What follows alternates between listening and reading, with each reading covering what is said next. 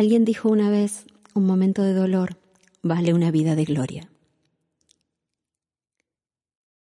En mis años de experiencia, acompañando a niños y adolescentes a morir, a padres y hermanos a transitar ese dolor, fui encontrándole el sentido a esa frase.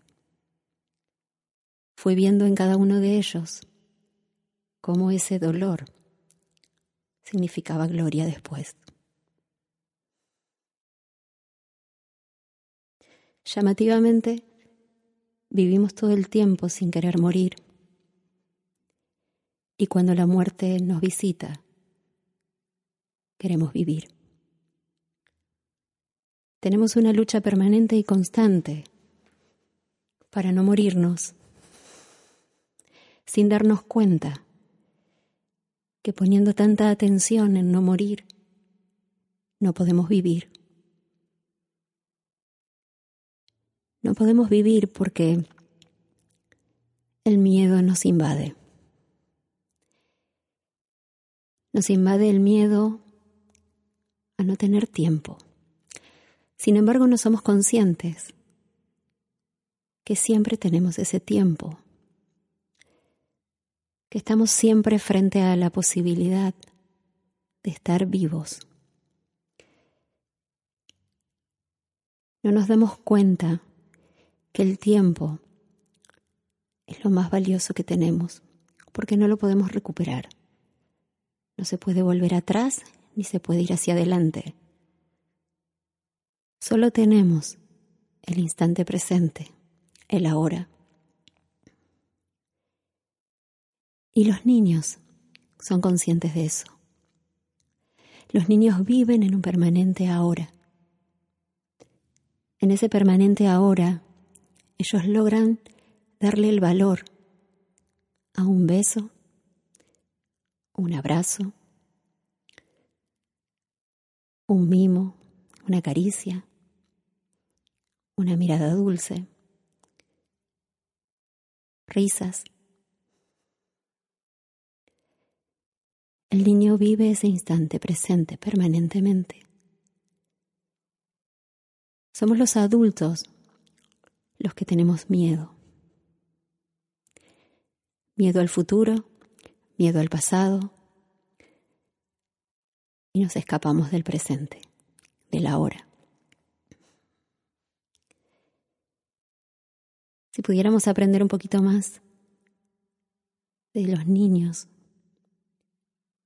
de cómo viven el tiempo. El tiempo para ellos es un permanente ahora. Solo tienen miedo cuando los adultos le mostramos el miedo.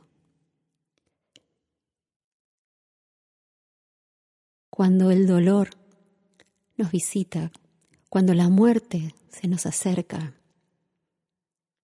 los adultos empezamos a valorar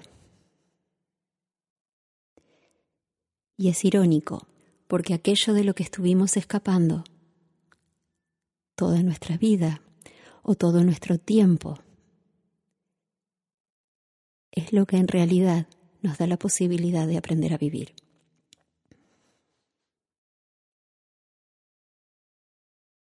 Sería interesante que pudiéramos empezar a plantear la posibilidad de vivir el ahora ser conscientes que la muerte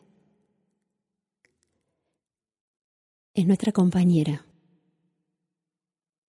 o una amiga, como me gusta decir a mí, porque cuando la muerte se nos acerca, la muerte nos acaricia, encontramos el sentido a la vida. Encontramos el sentido a la existencia y ya seguramente no hay tiempo. Cuando podemos concientizar que la muerte es nuestro futuro, cuando podemos asumir que estamos vivos Y que estar vivo significa vivir, significa sentir, significa valorar, significa que algún día vas a morir. Y la pregunta es, ¿cómo querés llegar a ese instante? ¿Qué querés sentir en ese momento? ¿Querés sentir que no te queda tiempo? ¿O querés sentir que valió la pena vivirla, que valió la pena recordar? Con todos los condimentos que tiene la vida. Acierto, desaciertos, dolor, sufrimiento, alegrías, angustia, sorpresa, desilusión, todos los condimentos que tiene. Y poder ser conscientes de que todos esos condimentos, por más que no me gusten, son parte de mi vida, son parte de mi existencia y podemos nosotros decidir qué hacer con ella.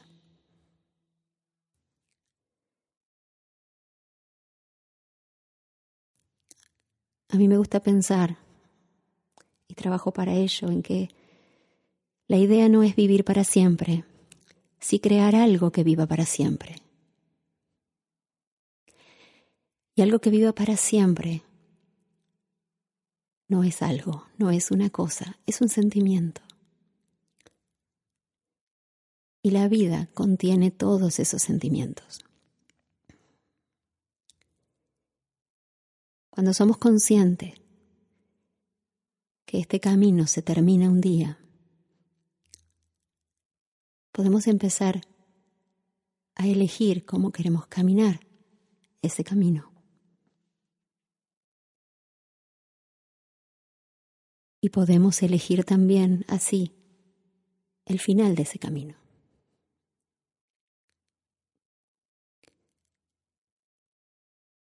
Sí, que estamos caminando, tratando de no llegar al final, porque no quiero que se termine. Es muy probable que no haya camino posible y que solo sobrevivas y vivas en el futuro o en el pasado. Si sos consciente de tu propio camino, si sos consciente que se va a terminar, es probable que puedas disfrutar el camino. Es probable que puedas sentir cada uno de los sentimientos que ese camino te muestre. Y cada vez que sientas o descubras un nuevo sentimiento, te vas a sentir más vivo.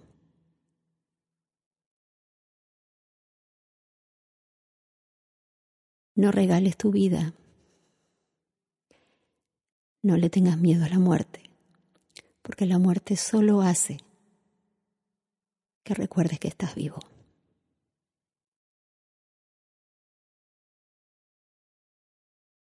Estas reflexiones pertenecen a la reconocida tanatóloga Carla Calvi.